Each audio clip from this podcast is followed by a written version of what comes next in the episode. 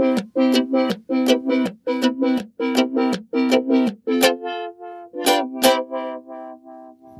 Nabelshow.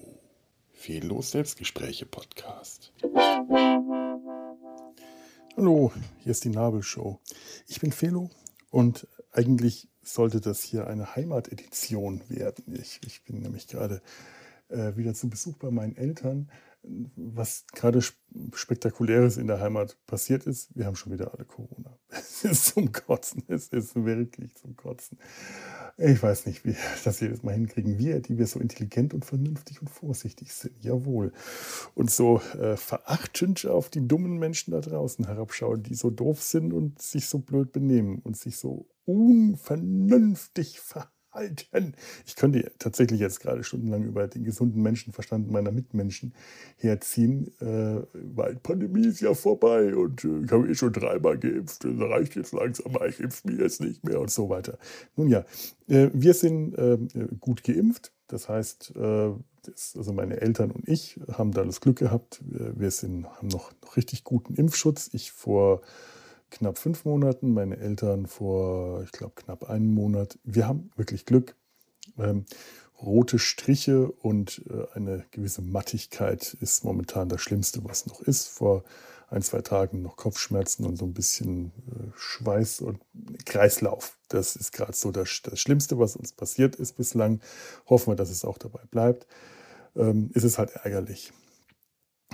Andere bei unserer Gruppe hat es weniger äh, leicht erwischt, aber naja, ich meine, auch so sehr ich meine Geschwister liebe, aber wer zu doof ist, äh, zu verstehen, dass sechs Monate Impfwirkungsfrist halt sechs Monate bedeutet und nicht neun Monate. Naja, ich bin ja geimpft. Ja, gut, ist schon ein bisschen länger her, aber es müsste doch eigentlich. Nein, nein. Aber ich war zwischendrin krank. Wann? Ja, vor einem halben Jahr. Nein drei Monate Wirkung, der Genesungseffekt. Ach, es ist ein, ich, es macht langsam keinen Spaß mehr. Und deswegen ähm, auch dieses Vorwort hier an dieser Stelle, denn was jetzt eigentlich kommen sollte, wäre eine sehr, sehr, sehr, sehr, sehr viel längere Aufnahme geworden, die ich schon aufgenommen hatte und gemerkt habe, dass ich mich da wirklich eine halbe Stunde lang genau über den Scheiß endlos lang ausgelassen habe. Und das werde ich jetzt alles überspringen, alles weglassen denn ich, äh, ich habe keinen Bock mehr, mir das auch nur nochmal anzuhören. Und ihr habt auch keinen Bock mehr, euch das euch anzuhören. Und das hier ist schon zu viel gewesen.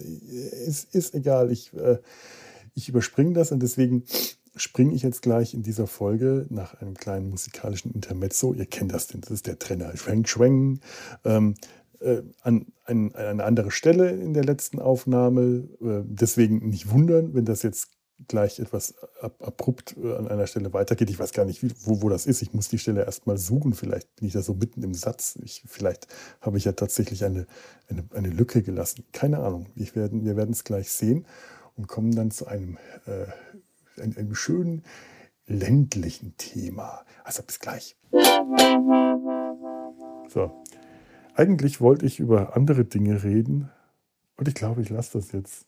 Wir hatten neulich den Doktor und das liebe Vieh angeschaut, diese neue, die neue Serie von 2020 und uns anschließend erstmal die DVD-Box gekauft. Ach doch, ich rede jetzt ein bisschen was drüber. Ich hatte nämlich tatsächlich schon eine Folge dazu aufgenommen. Das war dann eine dreiviertelstündige Mecker-Folge über das ist nicht mehr mein, der Doktor und das liebe Vieh. Wirklich, ich habe es äh, in den Giftschrank gesperrt, weil ich, ich habe mir das heute früh nochmal angehört, dachte mir, nee, das gefällt mir gerade gar nicht, was ich da gemacht habe.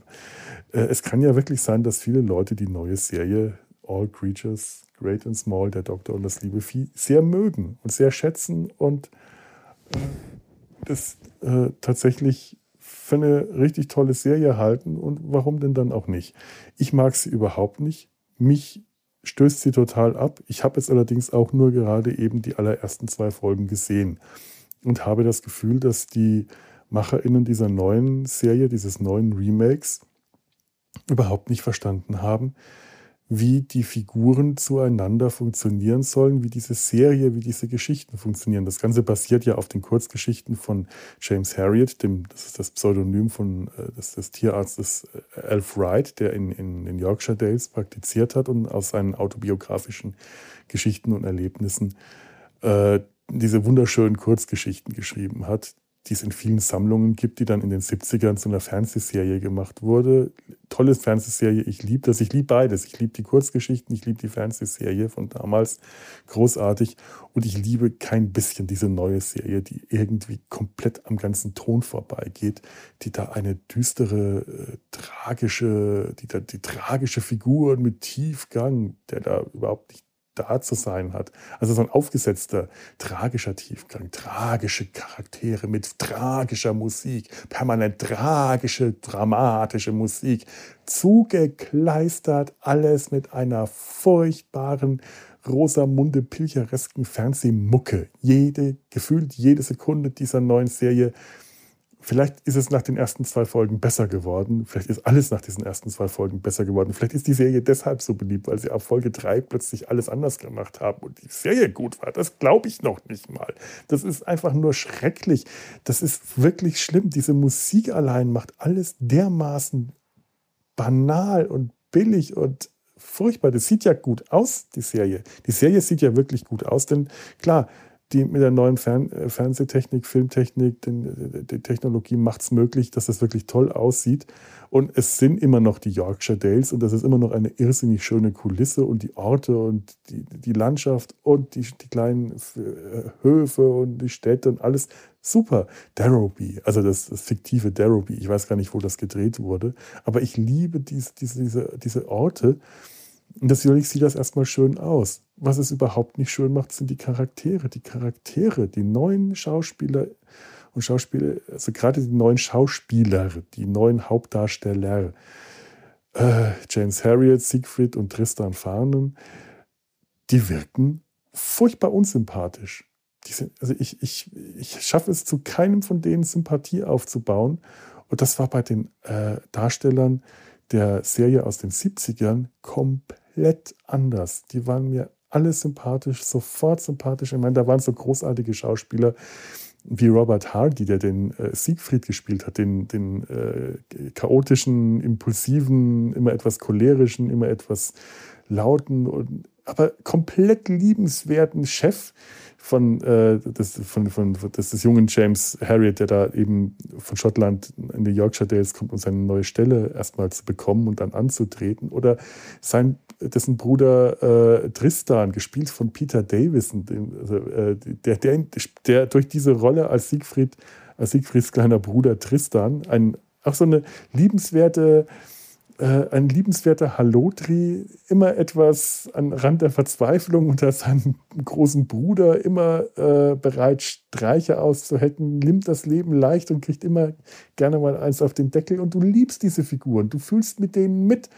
Und äh, Peter Davison hat dann, weil er als äh, äh, Tristan so äh, beliebt und erfolgreich war, später die Rolle des Doktors bekommen, in Doctor Who die Hauptrolle in den 80ern und hat dann seinen Doktor in Doctor Who an die Rolle des Siegfried Fahnen angelegt, an, äh, die, an, an das Schauspiel von ähm, Robert Hardy. Und äh, das merkt man dann richtig. Das ist schön. Obwohl ich seinen Doktor wirklich nicht als den besten finde und auch die Folgen aus der Zeit, aus dieser speziellen die Episoden aus dieser speziellen Zeit in den 80ern von Doctor Who wirklich eher zu den schlechteren gehören, sehe ich ihn als Doktor trotzdem sehr gerne, weil ich eben äh, Tristan aus meiner Kindheit kannte. Und das macht für mich viel her. Und Peter Davison war auch, als der in Kassel auf der Timelash war, auf der Doctor Who Convention, das ist schon zweimal, war auch sehr stolz, dass er in Deutschland tatsächlich bekannt war, schon äh, zu der Zeit, als die ganzen anderen Gäste, und das sind ja sehr viele Gäste immer gewesen aus der, aus, den, aus der alten Serie, weil die preiswerter sind, aber auch häufig auch sehr viel interessanter, während die alle noch unbekannt waren, erst durch äh, Doctor Who jetzt so nach und nach einer eher kleinen Fangemeinde bekannt waren. Das Schöne ist, äh, äh, Peter Davison war sehr stolz darauf, auf einen Übersetzungsfehler.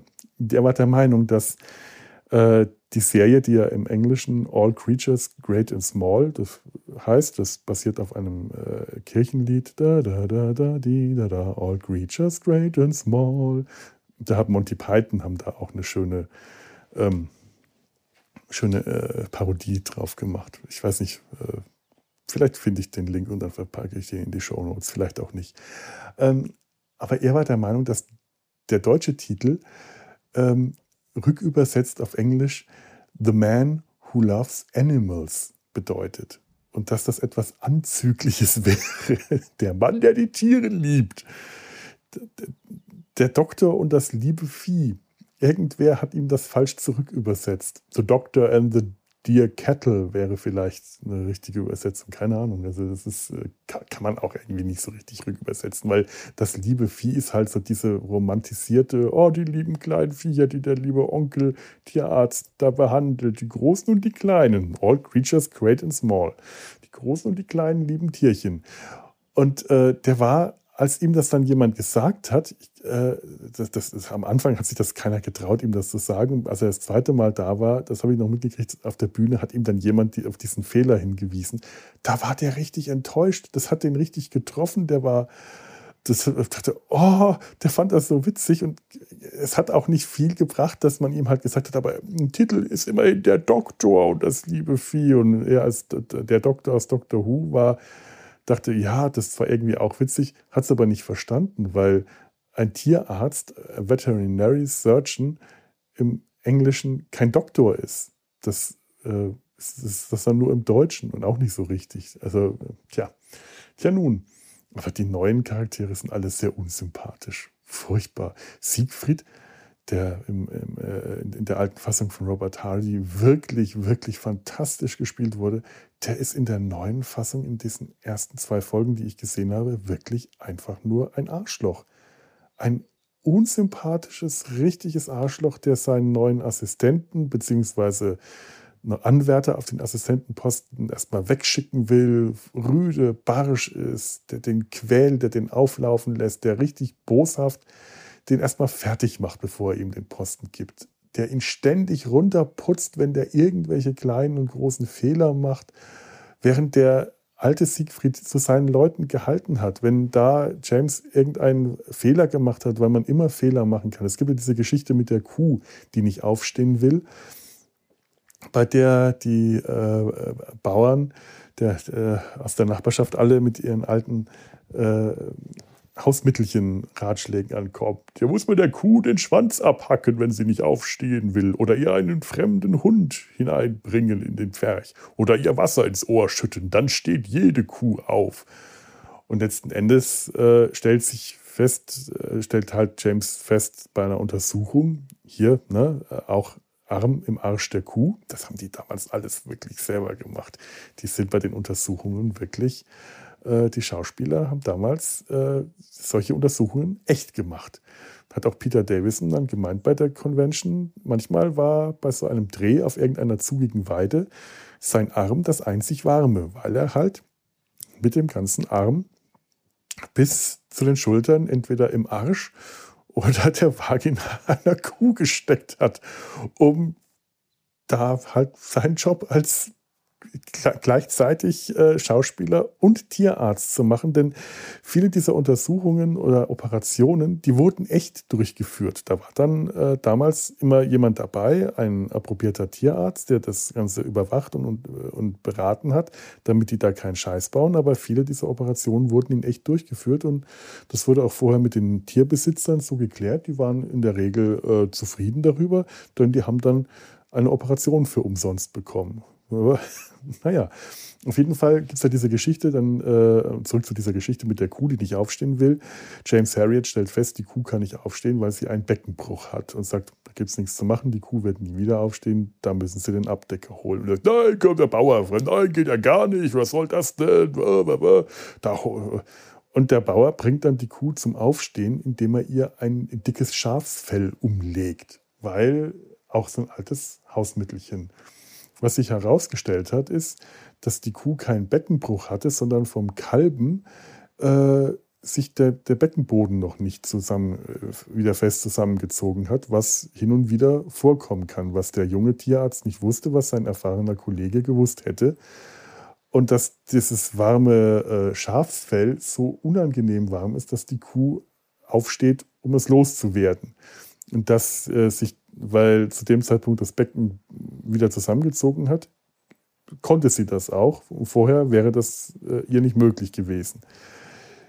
Eine wunderschöne, absurd nette, lustige Geschichte.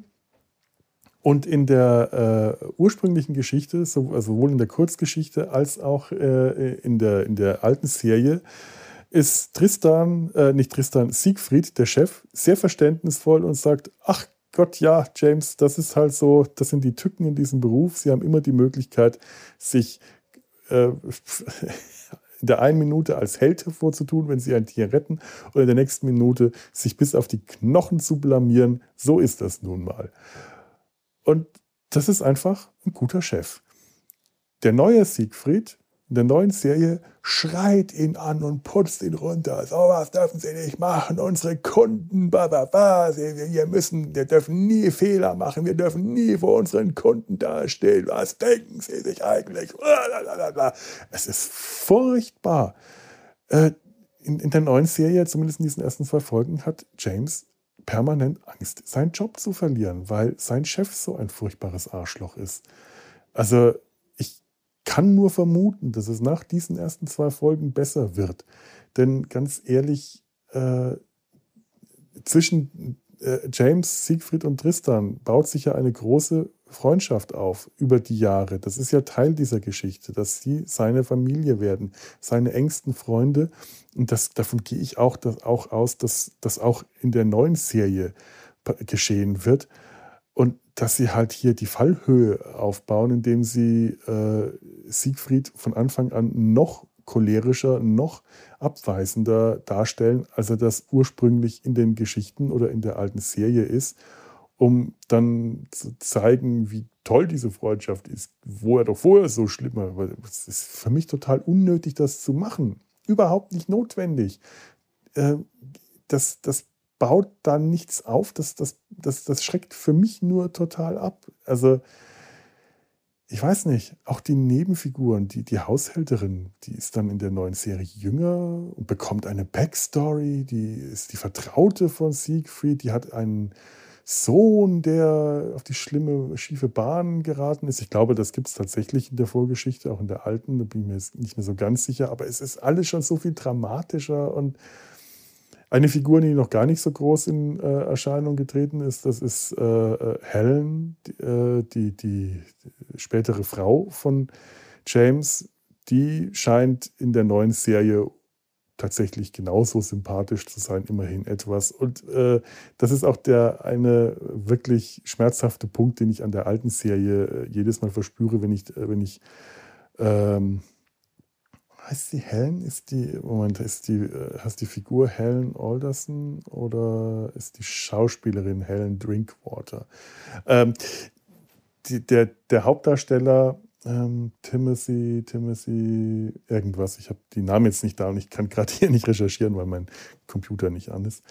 Äh, die beiden hatten eine Affäre und das ist eine ziemlich hässliche Geschichte gewesen. Also es hat sich eine ziemlich hässliche Geschichte daraus entwickelt, denn das wurde zu einem Skandal, denn er war noch verheiratet, aber schon getrennt und am Ende hat sie dann die Serie verlassen müssen, weil das wirklich wohl sehr hässlich gelaufen ist.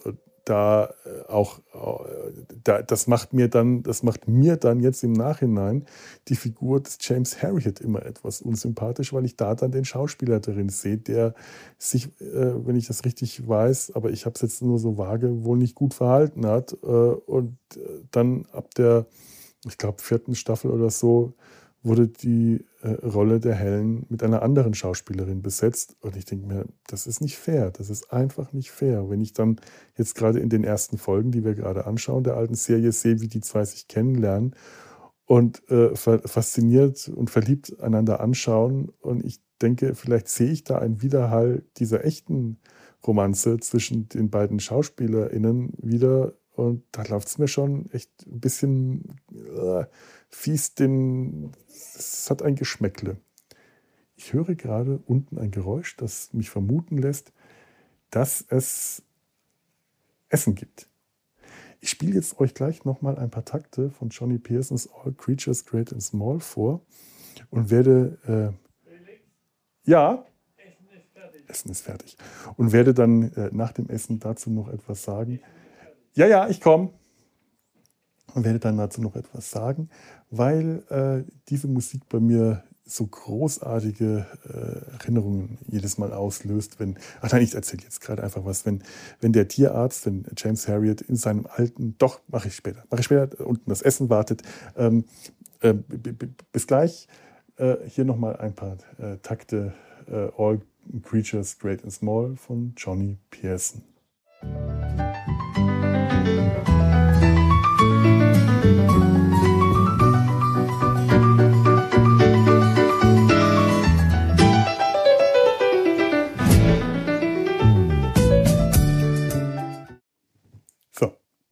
War doch schön, gell, oder? Ja, ist schön. Der Doktor.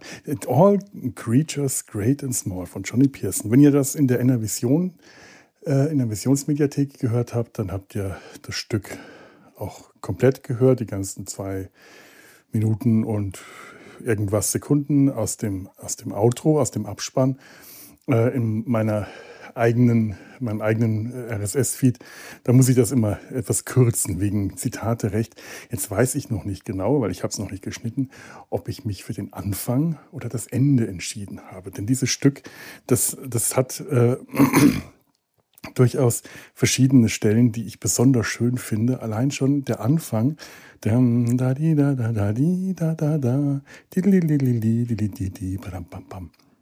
Wenn das, wenn wenn, dies, wenn das anfängt, dann kriege ich schon automatisch gute Laune. Und das ist eine ganz einfache kleine Melodie, wenig Instrumente.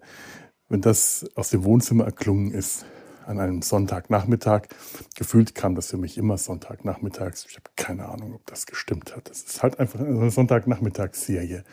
Dann sind wir alle ganz schnell ins Wohnzimmer vor den Fernseher geflitzt. Da wurde schon vorher das richtige Programm eingestellt, weil wir wussten, gleich kommt der Doktor und das liebe Vieh. Und dann hat man gesehen, wie James Harriet in seinem alten Auto so eine richtig schöne alte Kiste, so eine richtig alte Schrottkiste. Nicht, nicht dieser neue, äh, hergerichtete, glänzende Oldtimer, glänzend restaurierte Oldtimer, den man ziemlich oberflächlich auf alt getrimmt hat in der neuen Serie, indem man einfach ein paar Pfütze Schlamm drauf gespritzt hat. Das ist wirklich ganz, ganz, ganz schlecht in der alten Serie war es ein altes Auto, eine richtig alte Schrottkiste, die eigentlich schon aussah, als ob sie auch nur auf den Schrott gehört. Und so war es auch tatsächlich in den originalen Geschichten. Und das kam halt damals auch sehr schön rüber, wenn der in dieser alten Kiste über diese Hügel und Täler gefahren ist, geprescht ist, gebrettert, geflogen durch die Kurven und dazu die Musik, dann ist der geflogen und das hat immer mehr Tempo aufgenommen, immer mehr Crescendo. Was ist Crescendo das Wort? Ich weiß es nicht. Ich vermute mal, das könnte es sein. Vielleicht, wahrscheinlich ist es das nicht. Aber in meinem Kopf hat sich das zu einem Crescendo entwickelt, wo dann irgendwann auch das Schlagzeug immer mehr abgeht. Dann ist das eine schon jazzige Schlagzeugvariation, die immer so schön neben dem Takt, im Takt spielt. Das ist toll. Ich weiß nicht, wie man das nennt, wenn, wenn das, das Schlagzeug nicht auf den 1, 2, 3, 1, 2, 3, sondern 1, Takt, 2, Takt, Takt, Takt, sowas in der Art. Ich weiß nicht, wie diese Variationen genannt werden. Ich müsste mich da eigentlich mal erkundigen. Ich habe leider nie Schlagzeug gelernt. Hätte ich gern gemacht. Aber das ist der Teil, der mir dann auch wirklich gefällt. Da wird es dann orchestraler und dann, das, dann, steigert sich das zu so einem Höhepunkt hervor. Und da finde ich dann immer, da, da, da gehe ich ab. Da, da kriege ich richtig, richtig gute Laune. Das ist äh, seit meiner Kindheit eins meiner allerliebsten Fernsehmusikstücke ist dieses, dieses herrliche Stück von Johnny Pearson. Man hatte gar nicht so das Gefühl, dass das wirklich zu der Zeit, in der das spielt, das spielt ja Ende der 30er Jahre. Ich habe keine Ahnung, wie die Musik aus der Zeit so die Schlagermusik. Ich, ich wüsste es wahrscheinlich schon, wenn ich mich ein bisschen mit beschäftige, weil ich ja auch gerne alten Jazz und alte Schlager immer wieder mal so ein bisschen höre. Ähm, ich habe schon das Gefühl, dass es eher Fernsehmusik aus den 70ern äh, gewesen, eher typisch, aber schön. Und anders halt als jetzt in der neuen Serie, wo das so, so, so eine beliebige Dramamucke ist. Och, alles so furchtbar und traurig klingt und alle gucken sie so bei und oh, guck mal, wie der guckt. Die Musik. Nein, ist das alles tragisch. Ach, nein, wie furchtbar.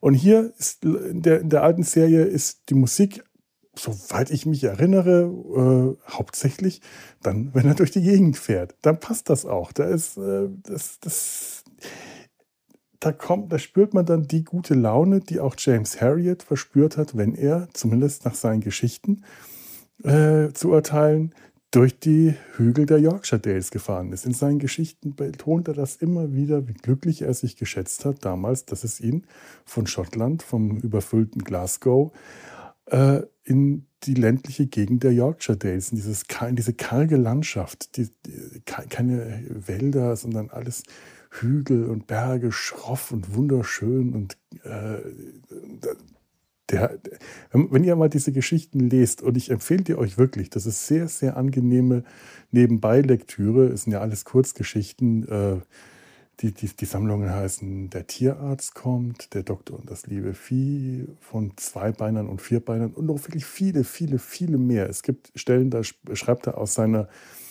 da hat äh, James Harriet aus seiner Zeit beim Militär geschrieben und auch später aus seiner Zeit, als er äh, hin und wieder äh, auf, auf Handelsschiffen unterwegs war, als Tierarzt, äh, um da größere äh, Viehladungen zu betreuen. Und auch das beschreibt er ganz fantastisch. Das kennt man überhaupt nicht. Das kommt auch, glaube ich, in der alten Serie gar nicht vor. Und das ist sehr, sehr spannend. Also ich habe das immer wirklich sehr gerne gelesen und das hat einen ganz tollen Aspekt auch, diese alten äh, Kurzgeschichten.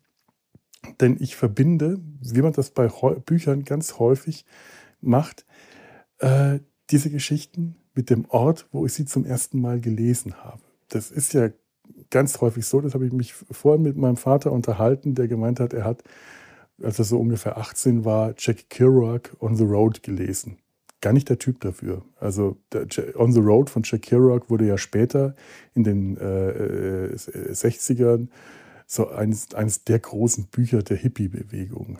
Äh, die, die, die, ganze Flower Power-Generation hat das zu ihrem, äh, ihr, ihr, ihrem großen idolisierten äh, äh, literarischen Werk erkoren. Jack Kerouac hat äh, das Buch aber Ende der 50er geschrieben und da war von Flower Power noch gar nichts zu äh, spüren. Und auch dieses Buch hat eigentlich nichts damit zu tun gehabt. Und mein Vater hat das selber auch nie so empfunden. Der hat das halt damals gelesen, als er noch zur Schule ging. Auch so Ende der 50er um gewesen sein, als das auch gerade äh, rauskam. Die hatten damals äh, gemeint, er war Fahrschüler. Das heißt, nicht in der Fahrschule, sondern äh, der ging in Würzburg zur Schule, hat aber auf dem Land gewohnt und da gab es die Fahrschüler, die mit dem Zug angefahren kamen jeden Morgen. Und das war so eine Clique, so, ein, so, eine Szene der Fahrschüler, die sich dann untereinander gerne mal mit Literatur, mit äh, Lesestoff versorgt haben, weil man halt stundenlang in diesem Bummelzug saß, um dann von Würzburg äh, irgendwo aufs Land zu kommen. Und bei der Gelegenheit wurden einfach äh, Bücher ausgetauscht. Das waren häufig Schundromanheftchen, äh, aber auch, äh, weil es so was Absurdes wie Jack Kerouac on the Road, das hat er damals auf Englisch gelesen, fand das faszinierend, hat es aber überhaupt, fand es einfach, er, er fand es faszinierend, aber nicht faszinierend im Sinne, das hat irgendwas in ihm bewirkt. Er fand es seltsam, er fand es eigenartig und seltsam und er weiß auch, dass seine Clique das auch eigenartig und seltsam empfunden hat. Das war ein Buch, das man gelesen hat, aber es hat sie nicht irgendwie beeinflusst oder bewegt, sondern es war ein äh, faszinierendes, schräges Werk. Ich habe das selber nie gelesen, habe es eigentlich immer wieder mal auf meiner Liste und ich weiß nur, dass das in einem Tank Girl Comic eine ganz große Rolle spielt. Es gibt einen der späteren Tanker Comics, also nicht die damals vor, dem, äh, vor der Verfilmung rauskamen, also die, die 90er Jahre, als ich das noch kannte, 80er und 90er, sondern sehr viel später. Die wurden ja weiter fortgeführt. Was ihr da mehr wissen wollt, geht mal zu Data sein Hals. Da haben wir äh, eine Folge über Tank Girl gemacht. Data seine Panzergöre? Ich weiß es nicht mehr. Ähm, und in dem Comic spielt On the Road, äh, den ich meine, eine wichtige Rolle. Das ist so ein, ähm, das ist so ein Road-Movie-Comic, so ein Road-Trip, in der Tank Girl und Buga, das, das mutierte Känguru, der Liebhaber von Tank Girl, in so einer Art Bonnie und Clyde-Nummer, ähm, ohne Panzer, den, ich weiß gar nicht, warum der fehlt, aber sind on the road unterwegs, um dieses Buch zu finden und irgendwas Messianisches damit anzustellen. Ich glaube, Buga wird dann zu einem Erleuchteten, zu einem Messias oder irgendeine Wiedergeburt von Jack Kerouac ist im Spiel und On the Road äh, hat eine zentrale Rolle. Ich habe das Buch nie gelesen, aber das verbinde ich damit. Und ich verbinde es tatsächlich mit einem ganz bestimmten Café, Bäckereicafé, in dem ich das zum Frühstück mal gelesen habe, Teile davon. Während mein Vater On the Road damit verbindet, äh, im Bummelzug zwischen Würzburg und Werneck zu sitzen und da die, die Ortschaften zu sehen. On the Road bedeutet für ihn unsere, äh, Schiene, unser Schienenstrang. Und so ist für mich äh, der Doktor und das liebe Vieh, beziehungsweise das müsste der Tierarzt kommt gewesen sein. Also äh, der, einer, ich weiß nicht, der erste oder zweite Band dieser äh, Reihe. Ich glaube nicht, dass ich den in der richtigen Reihenfolge gelesen habe. Das verbinde ich nicht mit den Yorkshire Dales in, äh, in, äh, auf den britischen Inseln, sondern mit der italienischen Adria. Weil ich es da nämlich gelesen habe. Am Strand, ich weiß nicht, wie alt ich war, 10, 12, irgend sowas. Ich hatte mich noch an die Serie im Fernsehen erinnert. Das, da konnte ich mich auch sehr gut daran erinnern, weil das einfach eine der Familienlieblingsserien waren. Wie gesagt, wenn die Musik anfing, dann sind wir sofort alle losgestürmt, um im Wohnzimmer zu sitzen. Und äh, Jahre später waren wir da am Strand. Meine Mutter hatte was zu lesen dabei. Ich glaube, ich hatte taktischerweise meine, meine Tasche mit sämtlichen Büchern zu Hause vergessen. Denn, also ta nicht taktisch, sondern ungeschickterweise, ich war sehr ungeschickt und vergesslich gewesen und habe meine gesamte Lektüre äh, vergessen. Also so viel werde ich gar nicht dabei gehabt haben, weil wir uns ja damals im Urlaub immer sehr viele Comics gekauft haben. Und ich habe keine Ahnung, was ich sonst so gelesen habe, aber in dieser Tasche war äh, unter anderem auch die lateinische Grammatik und mein Lateinbuch gewesen das ich mitnehmen sollte. Unbedingt. Und das mir erst dann irgendwann in den Alpen aufgefallen ist, dass ich das gar nicht habe. Als mein Vater gesagt hat, du könntest ja schon mal ein bisschen Latein lernen. Ach, das habe ich jetzt vergessen. Na, sowas. Mann. auch Kinder in, in, den Sommerferien Latein lernen lässt. Also echt. Es ist, äh, bin ich drum rumgekommen. Aber hatte da nichts zu lesen dabei und habe mir dann von meiner Mutter den Doktor und das liebe Vieh ausgeliehen und verschlungen. Einfach verschlungen. Ich bin da rein, war total fasziniert, dass ich diese Geschichten, die ich aus dem Fernsehen kannte, plötzlich nochmal geschrieben, in geschriebener Form vor mir sehe und die dann ganz anders wirkten und trotzdem wieder genau so, wie, wie, sie, wie ich sie im Fernsehen gesehen habe und doch anders. Die Figuren alle ein bisschen anders beschrieben und doch so, dass sie eben genau wiedererkannt werden konnten. Robert Hardy, der den Tristan gespielt hat, ist äh, optisch ein ganz anderer Typ, als er im, äh, in den Geschichten beschrieben wird. Da ist der äh, äh, äh, äh Tristan, Siegfried, ich bin Siegfried und Tristan zusammen. Robert Hardy hat Siegfried, den Chef, gespielt, den älteren der beiden fahrenden Brüder. Und der ist im Roman, in den, in den Kurzgeschichten, meine ich, ähm, so ein langer, hagerer Typ, sehr wirklich hager, mit, mit einem Anzug, der immer um ihn herum schlottert, einem Schnurrbart und äh, eher so dem Auftreten eines äh, etwas, eines britischen Landedelmanns, der, naja, etwas nachlässig mit seiner Kleidung ist. Der kleine Bruder Tristan äh, in, in der Serie von äh, Peter Davison gespielt. Peter Davison ist sehr groß, sehr blond, äh, schlanke, stattliche Erscheinung äh, mit so einem freundlichen Kindergesicht. Das Kindergesicht, äh, also sehr junges Gesicht eigentlich, äh, weswegen Kindergesicht, also eigentlich kein Kindergesicht, nur er wirkt sehr jung.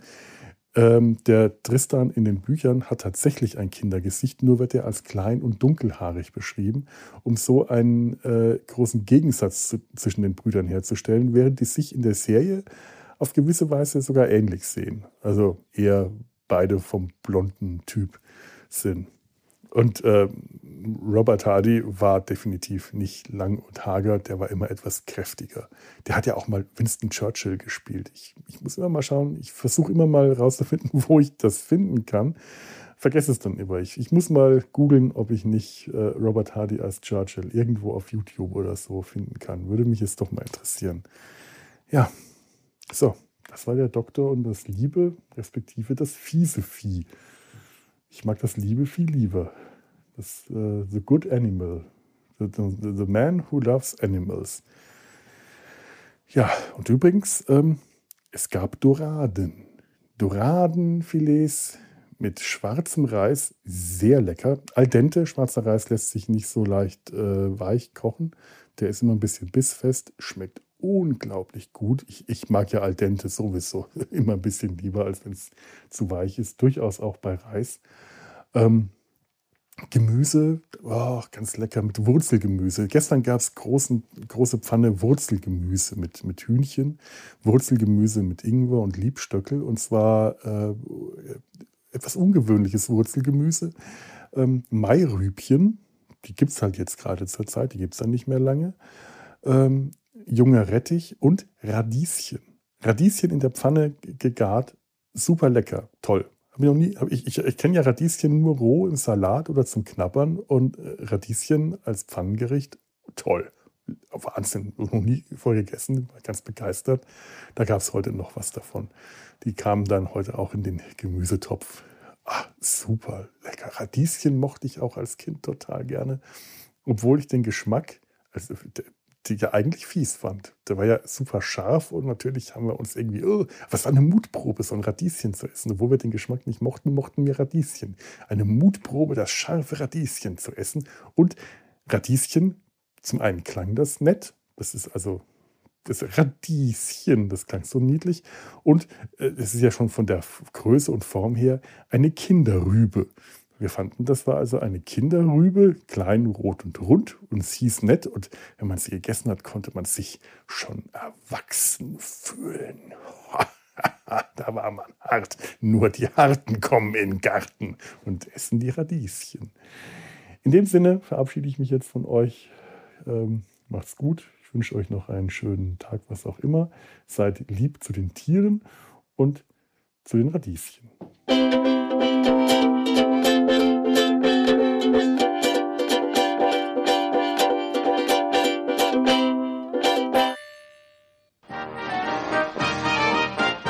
Eine Produktion des Podcast Imperiums.